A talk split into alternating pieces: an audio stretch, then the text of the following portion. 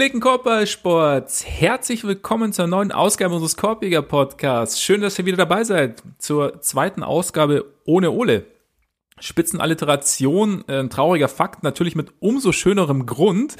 Deshalb überlegen wir uns einfach, wie wir weitermachen können, beziehungsweise wir haben einen Weg gefunden, wie wir weitermachen können und tun etwas, was wir wahrscheinlich eigentlich schon lange hätten tun sollen. Ich glaube, alle warten drauf, vor allem ich habe drauf gewartet. Wir sprechen heute einzig und allein über die allmächtigen Chicago Bulls.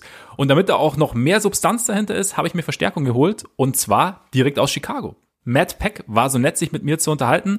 Matt ist Bulls-Fan seit Kindestagen, covert die Bulls auch seit Jahren. Momentan ist er Co-Host des Locked On Bulls Podcast, wo ihr fünfmal die Woche alles zu den Bulls hören könnt. Er hatte eine Fernsehsendung bei NBC Sports Chicago, Bulls Outsiders, damals mit der David Watson und John Sabine haben sie über die Spiele der Bulls gesprochen und Matt hat definitiv einiges zu erzählen, natürlich über die ganz schönen Zeiten, über die etwas, naja, dunkleren Zeiten, auch über die Offseason haben wir gesprochen. Mir hat es auf jeden Fall riesen Spaß gemacht und ich hoffe, euch macht es auch Spaß. Jetzt ist natürlich so auch einiges passiert in der NBA. Ne? Joel Embiid hat seinen Vertrag verlängert, Marcus Smart hat verlängert, es gab einen Trade und danach nochmal ein Trade. Patrick Beverly erst zu den Grizzlies, jetzt bei den Wolves. Eric Bledsoe zurück zu den Clippers nach Jahren. Und ich habe mir jetzt schon auch überlegt, ob ich jetzt ein bisschen was dazu sagen soll. Andererseits fehlt mein Partner einfach. Ohne Ole ist schwierig. Und ohne Ole ist so ein bisschen wie Tennis gegen eine Wand spielen. Ganz nett, aber es fehlt einfach was. Deswegen, wie gesagt, heute gehört die Bühne den Chicago Bulls. Und das wird auch gleich so sein. Kurz vorher natürlich noch ganz kurz der Hinweis auf unsere Patreon-Seite, denn unter patreon.com slash Podcast und Korpiger mit AE, vollkommen richtig, könnt ihr uns mit monatlichen Beiträgen unterstützen, wenn ihr das wollt. Vielen, vielen Dank an alle, die es schon tun und vielen, vielen Dank vor allem auch an alle, die uns treu bleiben, weil auf dieser Seite passiert momentan natürlich deutlich weniger, als es eigentlich sollte. Ausgegebenem Anlass wir werden das aber, sobald wir wieder etwas mehr Freiraum haben, beziehungsweise wir uns an die neue Situation alle gewöhnt haben, werden wir natürlich wieder ein bisschen mehr liefern. Von daher vielen Dank, dass ihr uns da treu geblieben seid und jetzt ohne Umschweife rein ins Gespräch mit Matt Peck. Viel Spaß dabei.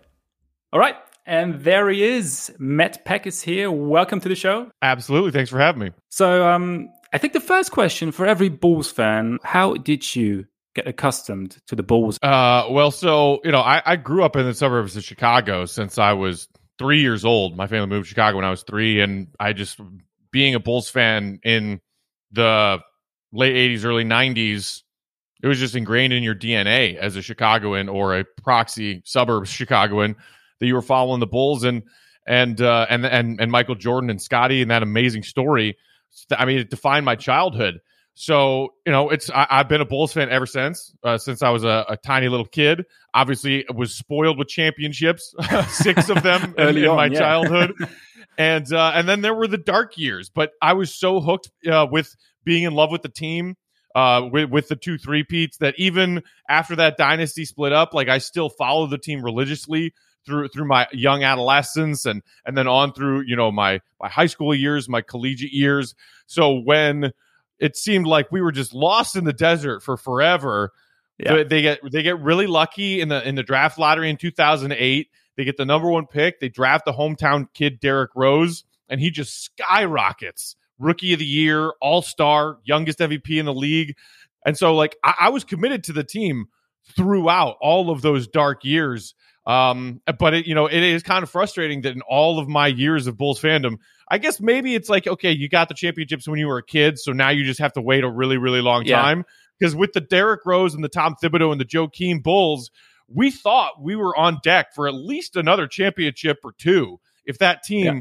could get over that hump. And you know, like it was getting over the the Pistons hump for the for the old school Bulls. Clearly, right, yeah. th- you were trying to get past the over the LeBron James hump, whether it was mm-hmm. Miami or Cleveland and that was something really exciting and, and certainly w- worth rooting for. We didn't get there, and now we've obviously, as you know, started all over again. I think Bulls fans are now really excited with some of these offseason moves that I'm sure we'll talk about in a little while because it feels like for the first time in a long time, the Bulls might be relevant again this upcoming season. It really does seem so. I think last season was like we got a glimpse. Zach LaVine like performed really well, developed really well. But yeah, those uh, those uh, Noah years and Rose years, that was it felt like something was coming together. I really love those teams as well. Um, I'm going to ask you a little about those guys later, but um, well, I was. You said that you grew up being a Bulls fan. Um, so what what was your first memory that you can really point to when when thinking about the Bulls? So I I remember watching their championship rally in Grant Park, which is you know Chicago Park, where all of the Chicago championship teams, all of their parades end at Grant Park for the mm-hmm. championship mm-hmm. rally, and they you know they televised them. So I wasn't at the the championship rally, but I remember watching it in in my living room in my you know in my family's house uh, in 1991, their first championship. I don't even really remember watching the games, the NBA finals mm-hmm. against the Lakers. You know, of course, like now, like MJ's iconic switch hands in midair from that yeah. Bulls Lakers championship series, like it's ingrained in my brain. But I, I, I was five years old in the 1991 NBA finals. Yeah. Like I don't remember the basketball that I watched, but I have a visceral memory of watching the championship rally live coverage on TV. And I was like, that is one of my first memories ever in my brain. Mm-hmm. And that was okay. Then all of a sudden it was like, you know, first grade, I'm every shirt that I wear to school every day is Bulls related, the Bulls championship shirts, uh, you know, MJ shirts, Scottie jersey. Like it just took over my childhood from when I was five years old. And it's most of what I remember as a kid was like every day, you know, the, the, mom's like, okay, first day of school, let's take a picture in the front yard before you walk to school. I was wearing Bulls gear every every year of all of my nice. grade school years. First day of school, I'm wearing a Bulls jersey of some kind. You you got to dress up for the first day, don't you? Exactly. Yeah. So that's it. That's it. I was actually a bit similar with me because um, a friend of mine of my parents, she came over from the states and she introduced me to the Bulls um, right after the 93 finals. And they broadcasted on Austrian TV. It was a relive. So that's my first memory. And from then on, she always gave me Bulls t shirts and stuff. So I really love to wear them at school as well. Because, I mean, they were beautiful, uh, weren't they? And they still are, right. still are right? Yeah. So, um, who, uh, so who is your, your, who's been your favorite player back now? Obviously MJ and, and, and Scottie and, and later, but has there been someone like from the second tier players or someone? Uh, so I mean, so uh, when I was younger, like during the dynasty, obviously I worshipped MJ. I mean, if you can yeah. see behind me on the wall, that's an yep. autographed MJ jersey from Is when it? I went oh, wow. to, to Michael Jordan basketball camp in the summer of '98 after oh. their final championship. And it's the um, pinstripe one. And it's the pinstripe, pinstripe. And, it's, and it's signed by MJ. That's why it's wow. framed in a okay. glass case. um, so obviously, MJ is always the answer. One A, yes, of course, favorite bull yeah. of all time. He's my favorite athlete of all time. Um, the second three-peat, when I was older and really starting to like follow the team and fall in love with the team, I fell in love with Dennis Rodman instantly. So like mm-hmm. Rodman has always been my one B answer of favorite Bulls of all time. A lot of Bulls fans who are older than me and remember him being a integral piece of the bad boy Pistons. I think it took them maybe a little longer to warm right, up yeah. to Dennis Rodman because they were used to Dennis Rodman beating up Scottie Pippen and beating up the Bulls and just being that menace that that was a, yeah. a, a piece of a team that the Bulls fans hated. But I was too young to really remember the Bulls Pistons rivalry. So when we got him in a trade, and I was like, wait, all we gave up was an aging Will Perdue for Dennis Rodman, like multi-time defensive player of the year. The guy is, you know, leading the league in rebounds every season. That guy, and then he showed up at his press conference with that amazing hairdo where he's got red dyed hair and a black Bulls logo on the back of his hair. Yeah, yeah, yeah. And I was like, this is my favorite player of all time now. I was like, I love this guy. I'm hooked. The tattoos, the autobiography where he's like sitting naked on a motorcycle with a basketball yep. cover in his junk. I, I, I had to beg and plead my parents to let me get that book because they were like, you know, no, this is a book about a, a, professional athlete telling all of his wild stories of exploits and sex and drugs and rock and roll. And I was like nine years old, and I was like, I want to read the book. they they eventually caved and let me get the book. Uh, you know, okay. So Rodman has always been my one B answer. Uh, and and one C, you can see him behind me on the wall too. Oh yeah, is is Joakim Noah. Joakim Noah, great great player, great guy too, right? Yeah. Um. So I, I mean, my goal in life is to be best friends with Joakim Noah someday. Um. I, I haven't gotten there yet. Yeah. Uh, and I'm I'm crossing my fingers that the Bulls roster is not at 15 yet. Get that dude out of retirement. we need, Need some front man. court depth. We need Yep. some rim protection. We need some Yep. toughness on this team. And I, I don't know about you. I- leadership. I followed Joakim on Instagram. I'm always stalking him on Instagram. That dude's still working out. He looks cut. He looks like he's in really good shape. he does. Yeah. Um, that I would love, love to see him back. I don't, I don't think it's likely at all. It seems like he's very much enjoying retirement, and good for him. it looks like it. Yeah. just Uh, hanging but he out need- in Hawaii with his model uh, wife. So you know, Yeah, right. Yeah, and he, he traveled Africa or something to. Um, yeah, he, he was a big, and- uh, a big piece of opening up that uh, uh, African uh, basketball league. Yep. Right. So yeah, he's. I think yeah, he's enjoying it, but he need basically he ha- would have needed to retire a ball.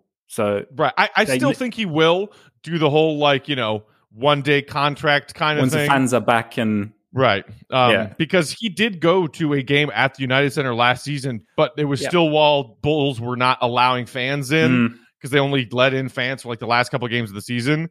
And so, Yeah. like, they showed him on the big screen because he was like, you know, a guest of the Reinsdorfs because he happened to be in Chicago that week. And so, you know, he got, uh, he got like a little wave, but like the, the stadium was empty. So Yeah. I'm, I'm hoping that they bring him back and give him a more formal thank you slash retirement party when there are fans in the in the stands, and hopefully that happens this season. But I don't know. Yeah. We're we're we're on wave number four in COVID here in the states because of all Okay. these freaking anti-vaxxers, and so I I, right. Yeah. I I hope we have fans in the United Center this season, Yeah. but I honestly don't know if we will at this point. We just heard. I just saw it on my Twitter feed right before we started this. Chicago is about to uh, announce a new indoor mask mandate, like today or Oh tomorrow. really? Okay. Oh wow. So who knows where we're going to be when the season starts in a couple of months? Yeah, and the Bulls were among the last teams to to actually allow fans back into the arena at the end of the season, right? So many Yeah, other like- teams that like second to last, if not the very last. Yeah. So yeah, during the playoffs, it was crazy. Like especially watching it from over here, where they got in football stadiums or soccer stadiums, as you say. Sorry. Um, they had, I knew what you they meant. had yeah, they had about like ten, like in a seventy thousand people stadium, there were about fifteen thousand people, and so and then playoffs, the the arenas were like full and packed with people. Yeah, But um, yeah, those so you had those nice Jordan years. I enjoy enjoyed them myself, and I have to say, so because you over here, you're a bit detached geographically, so it's Right. easier to like turn away once things got start to be not as nice as they used to be. But um, so I just like I, I followed the balls a little less after the Jordan years. So I just I, I enjoyed Toni Kukoc leading the team right after everybody left, and he was the the only one there with uh, Tim Floyd being the coach and everything. right. But, and, uh, and I think Billy Wennington and Randy Brown stuck around for another Oh year. right, yeah, right. So, Everyone, everyone else left. Right, true. Yeah. Even Luke Longley left. He left to Phoenix. Right. Yeah. yeah. So um, yeah, but how was it? How how did the adaptation process go for a fan as crazy as you were? Like from being one of the the best teams in sports history to It was it was rough. It was definitely difficult because as I said a moment ago, I grew up and got used to. Oh, my favorite team wins the championship every year. Yeah. Like, you know, there there was that that you know, year in 93 94 where the Bulls got hosed in that second round series against the Knicks. You know, they lose a pivotal game Yeah. 5 because of a questionable Hue Hollins, you know, ghost foul. But that team without MJ while MJ was playing baseball was still a 50 plus win team. Scottie Right, yeah. was what whatever it was, you know, top 3 in MVP voting in the league that year, All-Star game MVP that year. Uh, BJ Armstrong was an all-star. Horace Grant was an all-star. That team was darn good even without MJ. Mhm. And then it's like, oh man, like we almost got to the finals without MJ. And then the following year, the crazy fervor of MJ coming back and then losing to Orlando in that series. You know, Nick Anderson steals the ball away from MJ Yeah. in that game. And like, and I was like, I wasn't used to not winning. But then, Yeah. okay, we, we readjust. We get Rodman. We get some toughness back after the departure of Horace Grant. And then we win the next three years, three straight championships. I was so used to winning championships. And then it was like, no, we sold off all our pieces. T- here's Tim Floyd. And, uh, you know, I let's let's look, look let's look to the lottery and see what we can find. But knowing that we're going to be like a 15 to 20 win team for at least the next year or two, it, it was was not hard. I, I mean, it, it it was not easy, I should say. Yeah. Um, because I was so used to winning. I, I hated it. I still watch the team every night. I just watched the team lose every night, and it drove me oh, crazy. wow, okay. That's that's compassion, but that's what I that's what I thought actually. Because over here, like you know, you as a fan, you you watch the games, but it's like they're in the middle of the night. So either you stay up if it's a good game, or you watch them like relive or like the highlights. And so do you, like with an eighty-two game season. So you really watch every single game every night. You get there and you either at home, you go to the pub, and you really watch every every single one. Yeah, yeah. I mean, when when I was a kid, it was uh, re- religiously watched every game. Um, so there was a there was a rule in my family's household when we were kids growing up and going to school, and we my parents were not a fan of TV. We had a TV in our living room, but pretty much during the school week. There was a strict no TV rule in our household. You can't watch TV during the school week. There was one exception to that rule, which is if you get your homework done between end of school and dinner time, after dinner, you can turn on the Bulls game and watch the Bulls. And so that Nice. was why I was a decent Whoa. and maybe even slightly above decent student and always did my homework because I was like, well, well, that's a pretty easy trade off. I'll do my It really is, homework yeah. because I want to watch the Bulls. And I even still stuck to that, even when I was watching, you know, Elton Brand and a bunch of nobodies. When I was watching Tyson Chandler and Eddie Curry. And Ed when I was yeah. watching Ron Mercer. When I was, you know, these these garbage Bulls teams that would just disappoint me every night. I I still tuned in to watch because I I mean because that team owned more than fifty percent of my heart at that point in my life. Is that you, you mention it? Those teams, like the, the Bulls after Jordan, and they like got new players and they looked different several times, but it never really worked out, did it? Until Rose came along, basically, and Noah and, and those guys. So I mean, when it fi- like so from '98, the end of the the last championship to 2003, when Jerry Krause was still the team's GM and tried to turn it over, he was so excited to prove that he could build a winner without Michael Jordan attached to it, right? Because Krause had that incredible ego and Yeah. said MJ's getting all the credit for these championships. Phil Jackson's getting all the credit for these championships. I want to build a winner without MJ and Phil. And that was his driving motivation. He couldn't do it. You know, like he he made a lot of bold choices because I thought when I watched Elton Brand his rookie year, I was like, this dude's a player. Mhm. And then I was so confused when when Krause was like, yeah, no, Elton Brand not good enough. And then the whole, you know, the the Twin Towers thing of Tyson Yeah. Chandler and Eddie Curry, two largely untested, you know, high school products basically. I guess you were still back in that day. NBA builds around bigs, right? Winners are Mhm. built around bigs, as opposed to today's game where bigs are becoming, you know, um, not inconsequential, but far less uh, versatile and useful, uh, Yeah. given the way that the league has shifted. But and, and then and then that didn't work out. So I think when Krause finally said, "All right, I'm done. I'm tapping out," and and Reinsdorf, you know, let Jerry go, and John Paxson came in, and 2000 between 2003 and 2004, pretty much flipped the entire roster, similar to what we're seeing Arturas Karnisovas and Mark Mhm. Eversley do right now since they took over a year ago. Paxson flipped the entire roster. And then, you know, he he gets Ben Gordon in the draft and Luol Deng in the draft, and he drafts Kirk Hinrich and he and he builds the Baby Bulls team. And then there are other complementary pieces to that Baby Bulls team. You know, Tyrus Thomas, obviously a bust con- considering LaMarcus Aldridge and what he went on to be. But, you know, you bring in Andres Nocioni, who was a big part of those Baby Right, Bulls yeah. teams. And that team actually, in the short span of a couple of years from when it was constructed by John Paxson, they knocked off the defending champion Heat in the first round of the playoffs a couple of years later.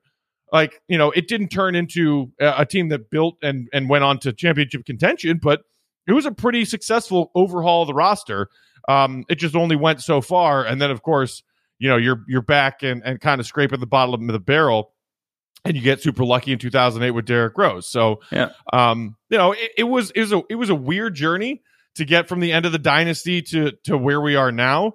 Um, but yeah, I mean, I when it comes to that 98 to 03 end of the the Jerry Krause era where he was proving where he was trying and failing to prove that he could build a winner without MJ and Phil, it was it was really hard to watch. I, in my opinion, it was harder to watch th- those years than it has been to watch this recent rebuild. It was even worse. Was it also because I mean, in the last dance, we saw it that the Kroos ended basically the dynasty prematurely, kind of, because he, as you said, wanted to prove that um, he could build a championship team without MJ and, and Phil Jackson. Was it like people were even harder on him because he had like chosen that path and couldn't deliver afterwards what he wanted to deliver?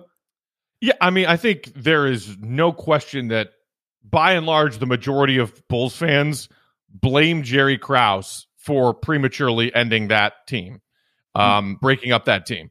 And and I think some Bulls fans also, on top of Jerry Krause, blame Jerry Reinsdorf, the om- the owner and the chairman, who who agreed with Jerry Krause that it was time to to break that team up. Because Jerry Reinsdorf, and he said that in the Last Dance documentary, from his perspective, it was these guys are all aging out of their prime, and they are all going to get more money than their decaying bodies are worth on the market because they are the name that they are attached to this dynasty team that we just, you know, we just had. So Reinsdorf was worried about the money and not overpaying for these aging players who he didn't think still had it in them to win. mm hmm Krause was more concerned about just he wanted to be rid of Phil Jackson. He wanted to be rid of MJ and Scottie and prove that he can win and build a winner without those guys. I tend to be a little bit more of a centrist as far as the, the, the overall population of Bulls fans when yeah. it comes to whether or not that team was prematurely uh, dissolved and broken up. Because I do think when you look back at that final title in '98, an aging Michael Jordan carried that team Close, through some yeah. through some not so easy playoff series. I mean that that Eastern Conference Finals against Reggie mm-hmm. Miller's Pacers the Bulls could have easily lost that series. Easily lost that series. I mean, the, the home team won all seven games, and the Bulls were trailing significantly in that pivotal game seven. Yeah. And the and the Pacers kind of choked it away. And then when you get to the finals, Scottie's back, you know, pulls out on him.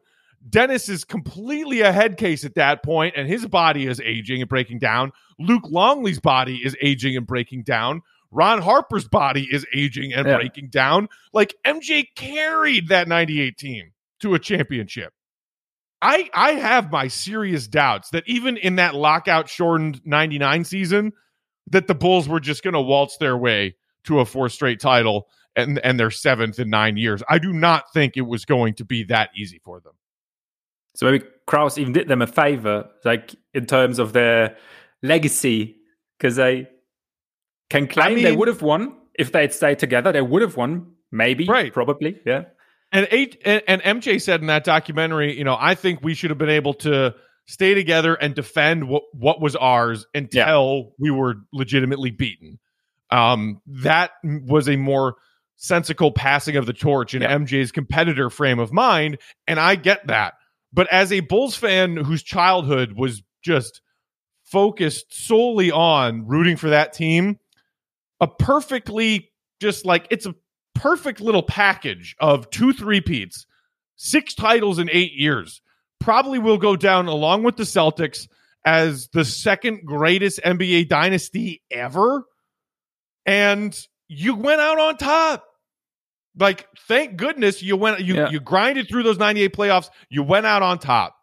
You didn't you were 6 for 6 in the NBA finals with MJ at the height of his power I don't know if I would have enjoyed it as much and look back on that dynasty as fondly if they tried to do it again in 99 yeah. and it all fell apart and it left a really sour taste in all of our mouths. Out in the second round or something, and like nobody's happy anymore, and yeah, nah, yeah. Would, would, have would not have been nice.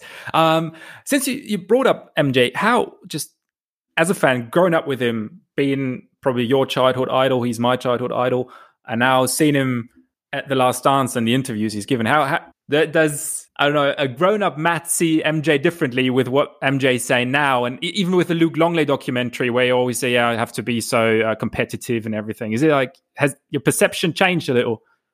Oh, it's it's very much so changed. Um, I, I still idolize Michael Jordan, the Chicago sports icon, the guy who had six championships in eight years for my favorite team when I was a kid, I quite, quite literally saw him as a a like a deity, a god of some Mhm. kind, a a a titan who was disguised on a basketball court in human form.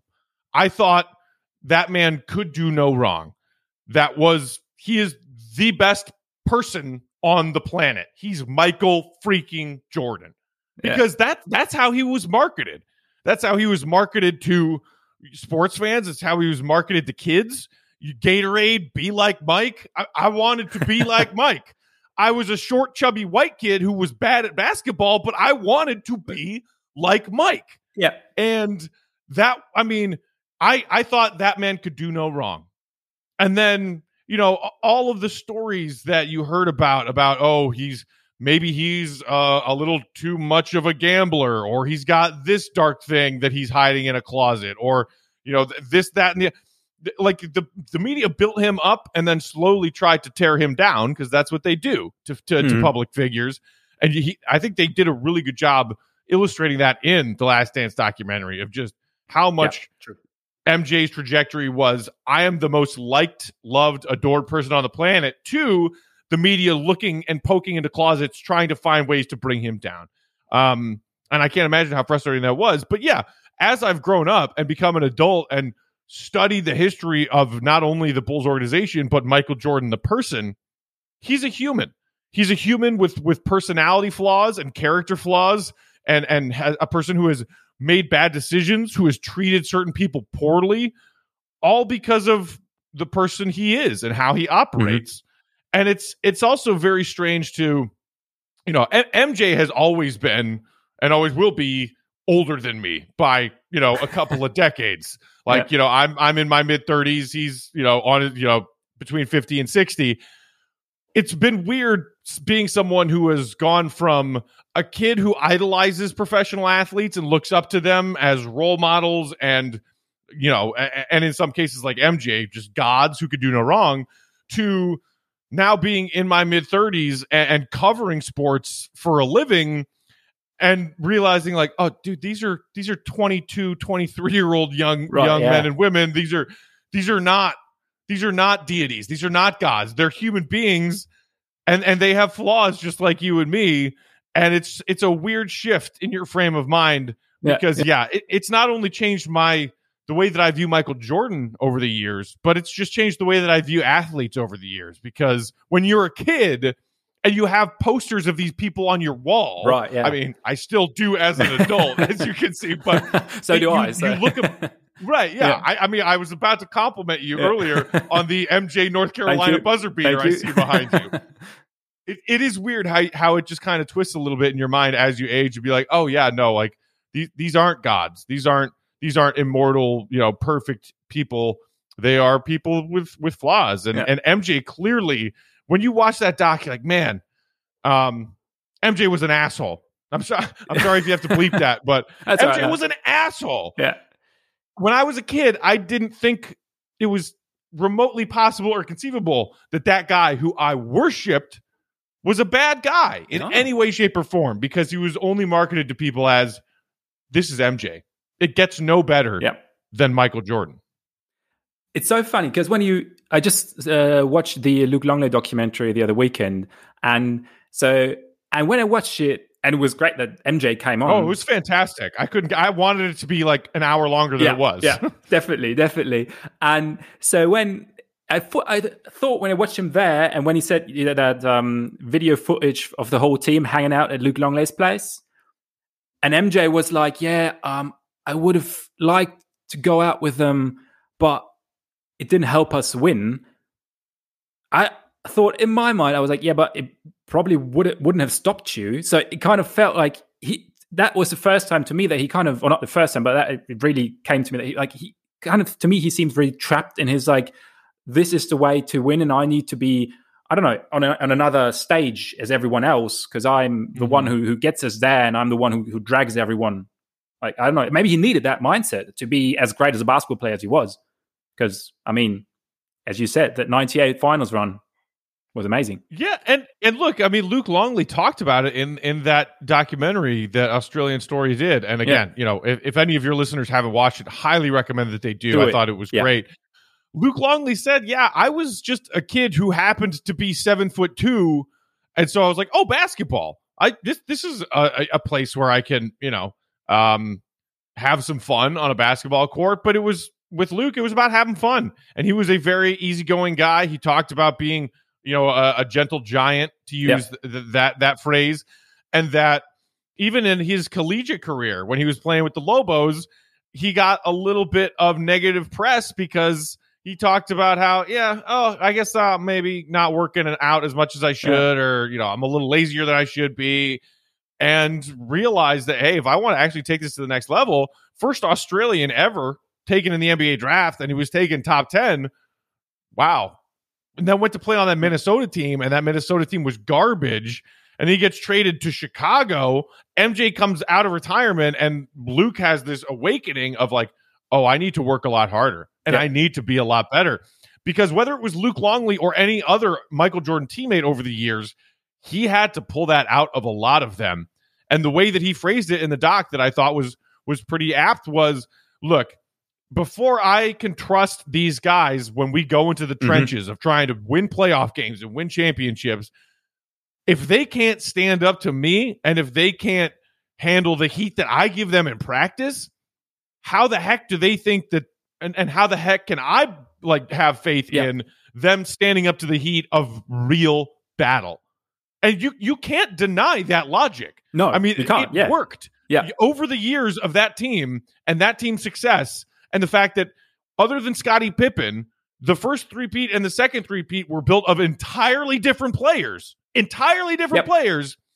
One of the things that was a mainstay and a constant in all of the variables was Michael Jordan's leadership style. And the fact that, hey, maybe there were some practices and some days where his teammates hated his guts. But when it came time for Steve Kerr to prove himself, yeah. when it came time for Scott Burrell to prove himself, or whoever it may have been, because MJ was hard on them, they rose to occasions when they needed to rise yeah. to occasions. That's true. That's true. I totally understand that that um, thought process basically, and it worked for him. I mean, nobody proved him wrong, right? So uh, right. Why would he? Why would he regret anything or something? So that um, makes total sense. But the great thing about Joakim Noah is he didn't win a championship, but he competed hard and he's still very likable. And so, so was that team. I mean, when I think back at that team, like with Noah, with Taj Gibson, Chicago, Kid Derrick Rose, was that maybe the like playing hard with uh, Tom Thibodeau as a coach? was that maybe the perfect team for the city of Chicago to I don't know that that matched the city of Chicago perfectly. Oh yeah, absolutely. I mean, so I graduated from college and moved back to Chicago and not, you know, back home to the suburbs, but like moved to the city of mm-hmm. Chicago proper in 2000 in the fall of 2009. Mm-hmm. So right after that epic seven game Bulls Celtics right, first yeah. round series, yeah. where Derrick Rose has this amazing coming out party, set then record for most points in a rookie or not, yeah, a, a rookie playoff debut. Um, and it was an amazing series. It was heartbreaking that the Bulls lost it, but so moving to Chicago at that point, this team, this city was hyped about that team coming into that next season 2009 2010 they they fall short that that season but Derrick Rose goes from being rookie of the year to all-star they lose to LeBron in the first round of the playoffs because of course they do and then that that next summer uh the the decision summer right yeah it's LeBron leaves the Bulls are one of the teams that is always being talked about as one of the most likely suitors one of the most likely outcomes for for LeBron's decision to leave Cleveland and he goes to Miami instead. And Wade recruits him to Miami and recruits Chris Bosh to Miami. And the Bulls get consolation prize Carlos Boozer. And it's like, okay, fine, whatever. We built yeah. out the rest with, we, we spent some money building a really solid bench. And we have this young Chicago hometown kid who just was an all star in his second season and says in their you know, uh, media day press conference at the start of that 10 11 season, why can't I be the MVP of the league? Like, why not?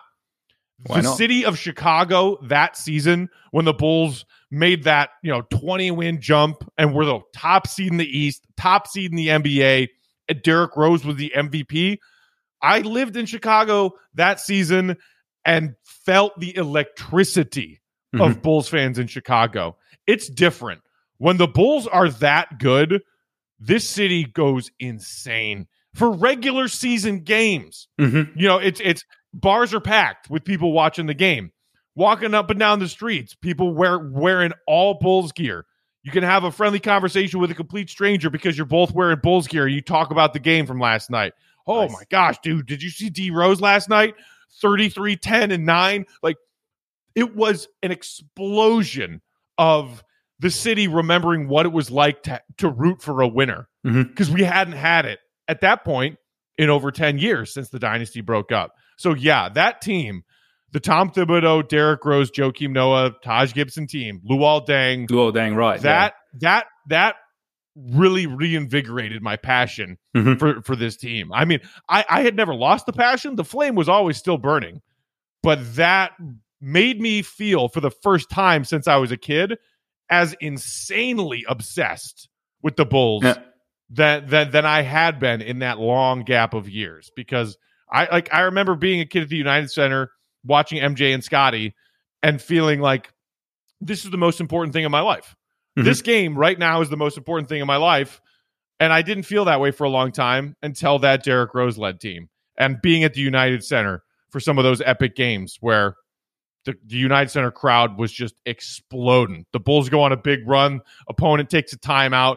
Joakim Noah's like hooting, how like pounding his chest. Yeah. He goes back to the Bulls, and the place just erupts. And the hair, I mean, I'm getting like the hair standing on the back of my neck right now, even eh.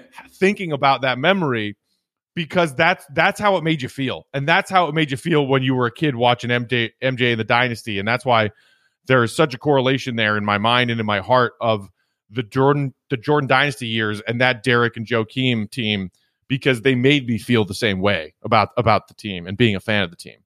Yeah, they finally paid you back for sticking with the team through the through right. the rough years, through some really really dark years. Yeah, yeah. but like, as you, you said, that the whole city gets electric about the Bulls. Um, usually, how's the um, hierarchy in the city with the Bears, the Bulls, the Cubs, White Sox, Blackhawks? So usually the I would say the Bulls are second only to the Bears. Mm-hmm. I think always Chicago will be a Bears town. Even though we haven't won a Super Bowl since 1985, this is always a Bears town. Um, and I think when the Bulls are even somewhat watchable, even if they're a 500 team, the Bulls are second in the city of Chicago. And then, of course, the baseball fans are split north side, south side, right, yeah. Cubs, Sox. And usually the Blackhawks are fifth. But while the Bulls were kind of, you know, struggling and meandering, while the Cubs were rebuilding up to that 2016 World Series run, And while the White Sox were trash, the Blackhawks won three Stanley Cups in six years. Yeah. So like there was this huge upswing, and and I I I will readily admit I was not much of a hockey fan when I was a kid, the Blackhawks were not ever very good, and they didn't even televise a lot of their home games because their old owner was like, "Oh yeah, well if we televise the home games, then nobody, nobody will come goes, to the stadium." Yeah. Sound logic, right? Of course, yeah. But so, you know, when when the Blackhawks all of a sudden, you know, in back to back drafts, they get Jonathan Toews and Patrick Kane, and then all of a sudden, boom, like they have these other people. They're an amazing team. I I jumped on uh, like a fair weather fan and fell in love with hockey and I've been a pretty, you know, a pretty devout and diehard Blackhawks fan ever since. But like for a, for a while, for a span of about five years, yeah. Chicago was Blackhawks and hockey crazy. When the Blackhawks broke up, and everybody's like, ah, yeah, yeah, Blackhawks. So I would say, by and large, the Bulls are always number two on that list behind the Bears. Okay, yeah, it's funny because I think I was in Chicago in 2014 and there, it really, like wherever you went, every sports store, all Black Hawks gear everywhere, and it was really. I was trying to get a Jimmy Butler jersey back then, and he was still mm-hmm. like up and coming, and I didn't find one. I really like. I, right. I, I couldn't buy one. I didn't. Um. So yeah, I went home with a T-shirt instead, at least you know. But um, it was it was a Black Hawks uh, Hawks town back then. Um, it was, and also the Bulls are really stingy about where they sell their merchandise. Yeah, that was I thought, I mean, being in Chicago, I thought that would be really easy to actually buy Bulls gear, and I ended up, yeah, with that. nice No, because because they yeah. want you to buy it from their from their store, store. Yeah. Where they charge you whatever the heck they want for it. yeah, right. um, oh, do they actually sell the um, the the black uh, city edition? Is it city edition? Uh, Patrick Williams jersey somewhere in Chicago because you can't get it in Europe. So I had to order mine custom from the Ah. official Bulls NBA website. Um, I have one. Okay. Uh, it was it was uh the jersey that I bought at the beginning of last season when I was really falling in love with Patrick Williams' Yeah. And thought that those Chicago like Art Deco style City Edition jerseys were really cool looking. All right. Yeah. yeah, yeah. and I was like, and I'm gonna get one. Um, I had I had to f- send an email for a request of a form to then get Ah. a custom Patrick Williams jersey made. Um, yeah, it, it was a process. Okay. and, and, Okay. it, and it took me like two months to get it. wow. And then I, I I got the jersey. I finally got the jersey after months of going through this process. A week later, they traded for Vooch, and Oh, and, no, he, yeah, and- right. and he gave and he gave number nine to Vooch. Yeah. But so now I, I was actually pretty excited about that because now I feel like I have this collector's item of Patrick Williams' number nine jersey that he only wore for half of his rookie year. yeah. And once he's a superstar, that'd be worth a lot of money, or you really love having it. So actually, I Right. actually or I'll, I'll put it on the on the wall behind the wall, me yeah, next to yeah, my get, get it signed, get it signed by him. Man. um, yeah, since we got to Patrick Williams, I think let's it's uh, skip to today because I like the when you set the guard packs, they like overhaul the whole roster. That's what um Arturas Karnisovas and um, Marc Eversley did now. Um, so and there is this, I at least for me, because it feels like yeah, the Bulls are back. So they got really interesting players. And last year, I remember last summer when everybody was a bit disappointed that they only signed um, Garrett Temple and like Mhm. them did not much else in, in free agency and drafted Patrick Williams. Um, so yeah, f- just from from your perception, what has changed around the Bulls now with the new front office? I mean, I think a lot has changed. The fact that not one, but two pretty big name free agents in Lonzo Ball and DeMar DeRozan chose to come to Chicago is a big change in itself. I think Gar Forman and John Paxson were always obsessed with trying to build through the draft while conserving and creating cap space right? We're going to make, we're going to give ourselves all this financial flexibility. They were always mm-hmm. obsessed with the phrase financial flexibility. So while we have this homegrown talent, hopefully we can spend all this money that we have, this cap space that we have, we have either created or maintained to sign that big name, whoever that big name is. And they failed. Time and again, they failed to get that big name. They got close to LeBron James and Dwyane Wade and, and they failed. Yep. They they got close to Carmelo Anthony and they failed. So that is the biggest shift to me is having a front office that not only has the aggressiveness to say screw trying to build through the draft and only the draft and screw cap space for a rainy day when maybe we'll get somebody. We're going to go get pieces right now that help our roster and address specific needs of our roster. Because that to me is the other big shift. When Gar and John did spend money, they didn't spend it wisely. They spent it on pieces that made no sense when you were trying to figure out okay, what does this team need? What does this team have? And how should we spend our money? Because, you know, especially towards the back end of their regime where you're talking about signings like Dwyane Wade and mm-hmm. Rajon Rondo Yeah. They say we're going to get younger and more athletic. And then they spend collectively $30 million on Dwyane Wade and Rajon Rondo. It made no freaking sense. No. Jabari Parker? I mean, I like I know yeah. Chicago hometown kid, former number two pick in the draft, wanted to see if he could reinvigorate his career here in Chicago. But as far as what that Bulls roster needed, giving Jabari Parker $20 million made no freaking sense whatsoever. No, it didn't. So the fact that they are making logical decisions as far as addressing roster needs, using money to go out and get guys, and the fact they're actually convincing guys to come play here. I mean, that is a tripod of three stark differences compared to their predecessors. It, it sure is, and it's like it's not they they're not going the obvious way. Okay, Lonzo's been circling around for for a couple of months, but um, when they traded for for Vooch, for example, that came kind of out of the blue. Nobody really expected mm-hmm. them to do that, and same with DeRozan. Like the the the rumor started piling up right before the trade, but it wasn't right. like they okay they need to get after DeRozan, so they just did, and that's something I, I kind of like that they seem to be thinking out of the box a bit a little.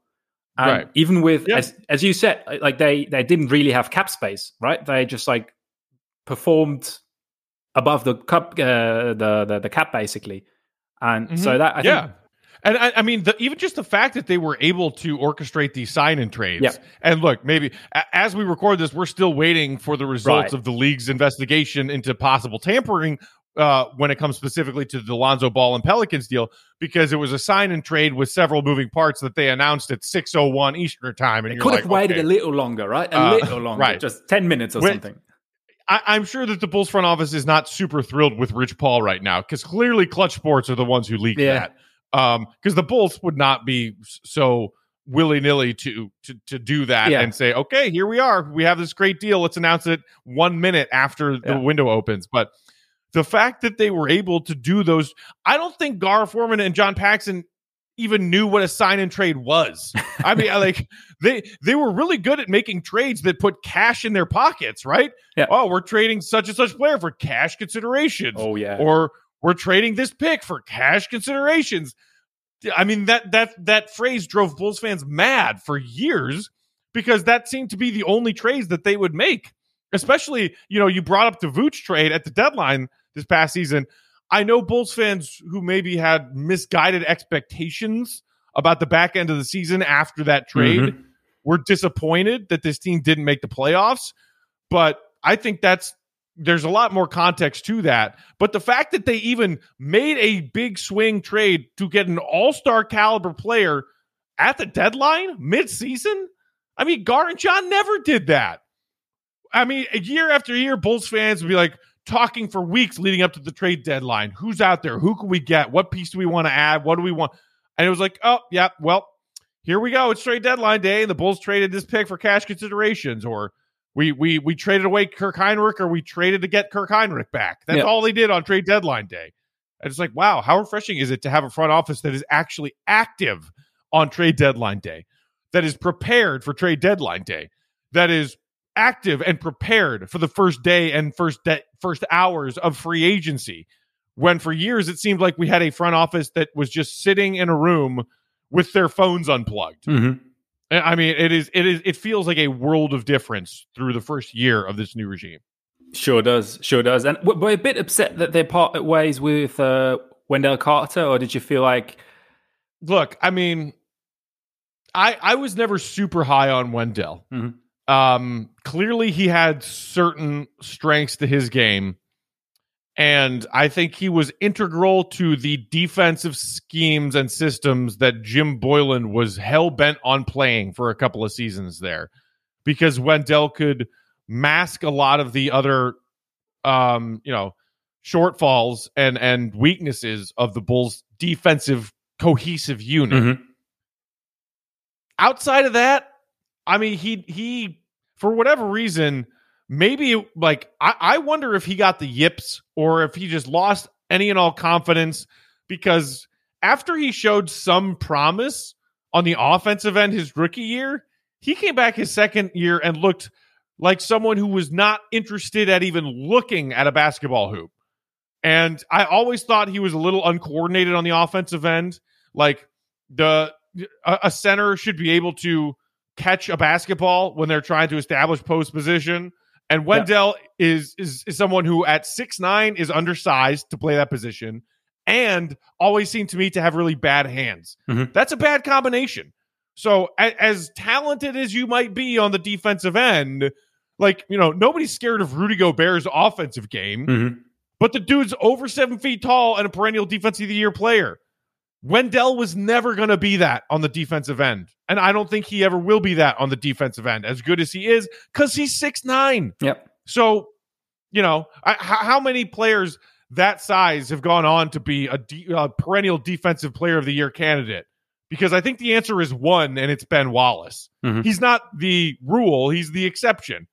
I, I wish Wendell luck in Orlando and wherever his career takes him, but if you, if the question is, was I devastated to give him up in a trade that netted us a center who is bigger and better, a walking twenty and ten double double Yeah. who is still in his prime? No, I I, I cried no tears over Wendell with that trade. even on second thought. No. but um, yeah, I mean Vooch and Vooch, I, I think he he will once they like learn how to play with each other. I think he'll fit nicely along uh, Zach LaVine. And now with Mhm. Lonzo being there and, and DeMar DeRozan being there and Caruso coming off the bench and everything. So how did you, how did you like the moves in general? How did you like the signings and how do you see the fit with the new new guys who are coming on? I, I mean, I I was a big fan of all of these signings. Um, when it comes to, and it's, it's interesting as we're talking about Vooch, I think he's kind of the piece that's being a little bit overlooked and ignored right now. yeah, yeah, th- yeah, 'Cause sure. We we got him mid season, yeah. And we're like now you know it's it's like a kid who gets a new toy. It's like oh yeah, I've I've played with Woody enough Yeah. now. Now I have Buzz Lightyear. Yeah. And it's like no, Lonzo, Lonzo and De- Demar are Buzz Lightyear, and and and Vooch is Woody saying hey, I'm still a pretty awesome toy too. Yeah. And I think going back to the conversation of the Bulls, you know, failing to make the playoffs, Vooch's arrival was difficult timing wise in that, you know, the Bulls get him in a trade and then go out on that West Coast road trip yeah. And they play some of the best teams in the league. And they play them pretty evenly. The Bulls had a lot of really close losses Mhm. on that road trip. And it was as they were learning to play together on the fly with no practices. They had no time to practice in this crazy condensed NBA schedule. Even that, even with that being the case, I thought that Zach and Vooch, towards the back end of their games together, were starting to build a pretty solid two man chemistry and some two man games that were pretty lethal on the offensive end. And then Zach has to go into health and safety protocols, and boom, everything blows up. Yeah. So I, as much as I'm looking forward to Lonzo and and Demar and seeing what they add, I am just as excited to see the continued building of chemistry of Zach and Vooch as very lethal, pe- you know, pieces and partners on the offensive end. But Lonzo obviously is a guy who could do a lot for you in transition. Um, maybe not the uh, you know quintessential and prototypical Mhm. like pass first point guard that Bulls fans have been hoping for. He's certainly more of a pass guard than a shoot guard, but we did see in the tail end of his time in New Orleans, he can play on or off the ball because he was playing off the ball more when they were running th- a lot of their offense through Zion, and Lonzo raised his his uh, three point threat to thirty eight percent because he was playing off the ball more. That's something that the Bulls will certainly find useful, and he's six foot six and gives you length and competency on the defensive end, which this ba- Bulls backcourt desperately needed. Yeah. Caruso gives you similar things. The the point of attack guard, who's one of by metrics the best point of attack defensive guards in the league last season, something that the Bulls desperately needed. And DeMar DeRozan, th- that is the weird one to me when it comes to NBA talking heads and national pundits saying, "Well, why did they get DeRozan? They have Zach LaVine. They're basically the same player." I Yeah. don't know what you're watching if you think that Zach LaVine and DeMar DeRozan are the same player. They're very different. They are. And yeah. DeMar's abilities, DeMar was one of the best players in the league last season at getting to the free throw line. The Bulls were dead last in free throw attempts per game last season. That's addressing a need. De- DeRozan, despite operating pretty much exclusively mid range and in, still had an above 60 true shooting percentage last season. That's like wildly impossible Mhm. mathematically. He is super efficient. And he is going to be a, a individual who takes some of that late game clutch crunch time minutes pressure off of Zach LaVine, who has never been great creating in those late game, close game Yeah. scenarios. DeRozan is clutch. And if we, you know, if we have options of, okay, yeah, Zach, you double Zach if you want to. Here's DeRozan, who is going to get a bucket. The dude is great at creating his own looks and is a better and more gifted playmaker than Zach LaVine at this point. I mean, I think I, I saw it on Twitter today. There were only seven or eight players in the entire NBA who had more uh, point assist double doubles Mhm. than DeMar DeRozan last season. okay. Yeah. The the guy the guy finished top ten in the league in assists per game last season. So it's not just mid range and it's not just getting the free throw line. You're getting another playmaker and creator to help, you know, supplement the fact that Lonzo is lethal in transition and a very gifted passer, but isn't necessarily running your half court offense all Yeah. the time. That's- so I thought all, all of the signings made a lot of sense. That's a good point. Because that's what I thought that they addressed the backcourt multidimensionally.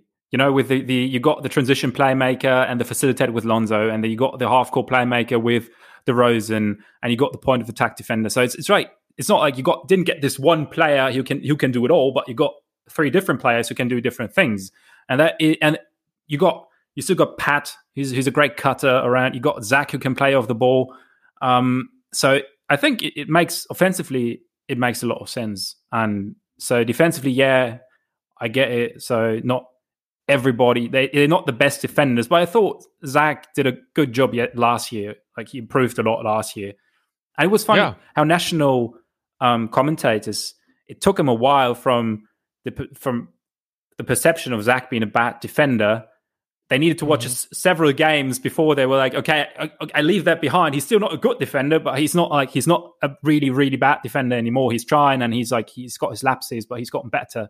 And uh, it's like Right. when you when you don't watch team constantly, you got your your mind made up basically, and they it took them a while. And look, even like so, yes, there is some significant overhaul to this roster compared to last season. And yes, I mean you can't deny that DeRozan is a net negative defender. I, I don't think he's as awful as some pundits are making it out to be with why why getting DeRozan and uh, giving up what you did for him was dumb because it's like oh well well let's just ignore all he's given you on the offensive end. His defense is so bad and so off. Look, you know, I, I agree with you. I thought Zach made a big step last season defensively. Hopefully, he'll take another big step. You saw defense being his primary focus on that Yeah. USA Olympic team, and and good for him for making that his focus. Hopefully, he can bring some of that to this season with the Bulls. Billy Donovan led the Bulls to a top 12 defensive team last season. And look, yes, there are differences in the roster, but it's not like you lost any defensive gems. Maybe one in Garrett Temple, but You got you know, Caruso. who, who, else? Who else did you lose? Yeah, you traded Wendell midseason, but again, as I felt, as I er, as I expressed, it's not like Wendell by himself was making you a solid defensive team. Who who else did you lose? Who else did you say goodbye to? You had Theis for half a season. I, I would call him a you know a positive defensive player, Yep. but you know, and it, you, you lost Thad Young, so there's some competent defense there. But you got Patrick Williams, you added Lonzo Ball, you added Alex Caruso. I think Tony Bradley, uh, you know, as sort of like a low key, you know, latter days free agency signing, can give you some rim protection and a little bit of interior defense. And guess what? If your offense is as lethal as it has the potential to be with that starting five, good offense beats good defense 10 times out of 10 every night in this league. It's just just Yeah. a fact. That's true. That's true. And I think they're going to be really, really good offensively. Um, I think you, you need to get going soon, right? So, um, I do. I'm coming up on it a little bit right now. yeah. So, uh, just one last question. What went wrong, uh, wrong with Lauri? What, where did it go wrong? Man. Short, short one to finish it off. Ah, I I am so frustrated and disappointed. And as we sit here recording this, it is still possible that he ends up taking a qualifying offer and playing out one more year with the Bulls in a likely reserve role. Um, as he is just sort of, you know, they're they're playing musical chairs, and there are only a couple of chairs left, and the music's slowing down, and Lauri's one of the last Mhm. guys left unsigned. I feel bad for him. And certainly, I think that he was maybe led down a difficult road by his agent, who maybe told him that he was worth more than he was. Mm. Because he and the Bulls talked about an extension a year ago. They were far enough apart that the Bulls said, We're not getting this done because we don't think you're worth that right now. And Lauri bet on himself by turning down that extension that was offered. And unlike Jimmy Butler, who bet on himself with a contract offer extension from his at the end of his re- and won because he bet on himself and then won most improved player award. Lauri bet on himself and lost. So look, there are a lot of factors. Do I think that Jim Boylen and his offensive system and basically turning Lauri into nothing but a roaming perimeter threat hindered Lauri mentally in addition to limiting the development of his game Mhm. physically. Yeah.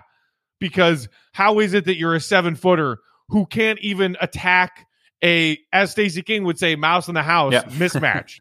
it's like Lauri has post position or theoretically should have post position with a six four guard on him. He's seven feet tall and he's not even asking for the ball.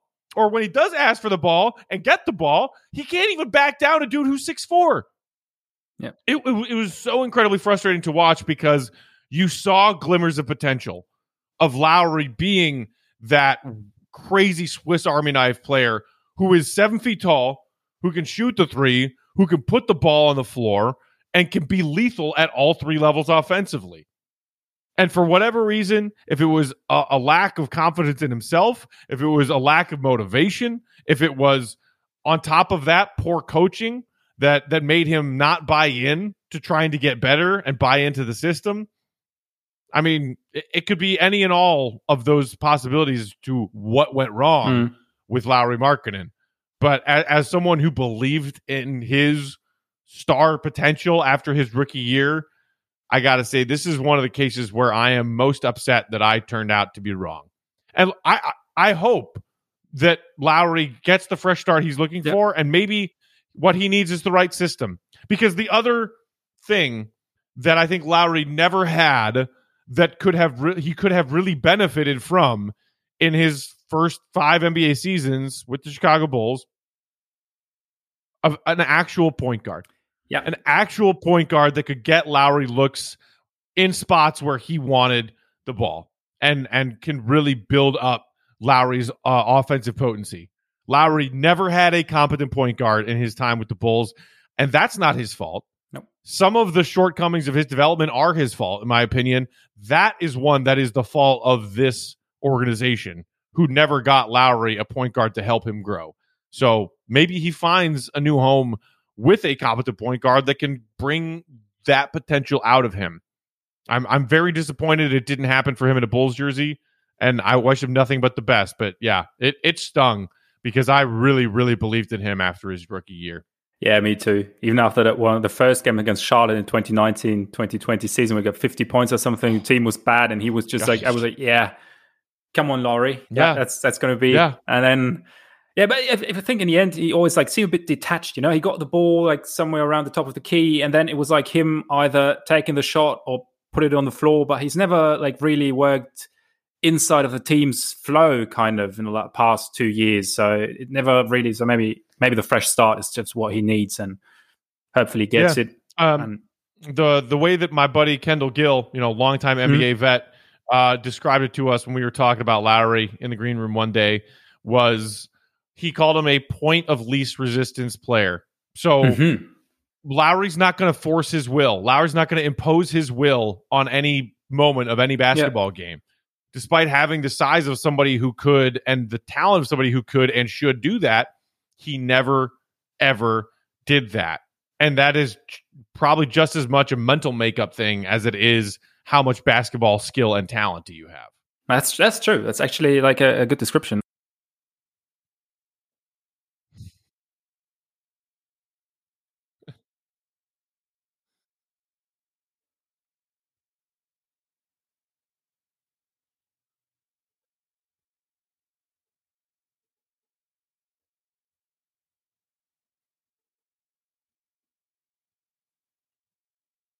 That's that's correct. My boy Big Dave and I. Right. Uh, yeah. Uh, Monday through Friday, five days a week, talking Bulls. Until I mean, uh, talking Bulls probably too much, too much Bulls talk. But if you want Okay. more, You can never you know where to find it. can never talk too much bulls. So um, do that because I, I usually, you know, I can't do night out podcast. I usually only get two minutes per episode because I always know how to mix them in. So now I got two minutes per Right. episode. So Well, hopefully the Bulls are a little bit more of a of a mainstream storyline this season because they have not gotten a lot of national No. NBA coverage over the last few years, but they've made some interesting additions. And if they start winning some games out of the gate, I think that you'll uh, you'll see them start to get a little bit Yeah. more coverage uh, because you know it's the Bulls. I think the NBA likes it when the Bulls are relevant because they are a huge team with a huge global following. They are. They are. Maybe they get a Christmas game. Even you never know if they're good. I I hate to burst your bubble, but as we were recording, I just saw the final did you? schedule. Oh no! No Bulls on Christmas Day. Uh. I was hoping for it. I was really hoping for it. I wanted Bulls Knicks on Christmas Day. Oh, I thought it would be perfect. That would have been perfect. but right. it's it, but it's Knicks Hawks. It's a rematch of the first Ah, round from last season. Okay, they got the Trae Young Boo. thing. They got the Trae Young thing, but Thibs Right. coming back to, to the United Center would have been nice. But well, next year then. Next year. Next yeah, yeah. There's always next. Year. There's year. always next year. All right, Matt. Thanks so much for uh, for being on. Take care. See you soon. Thanks for having me, Max. Appreciate it, man. Anytime.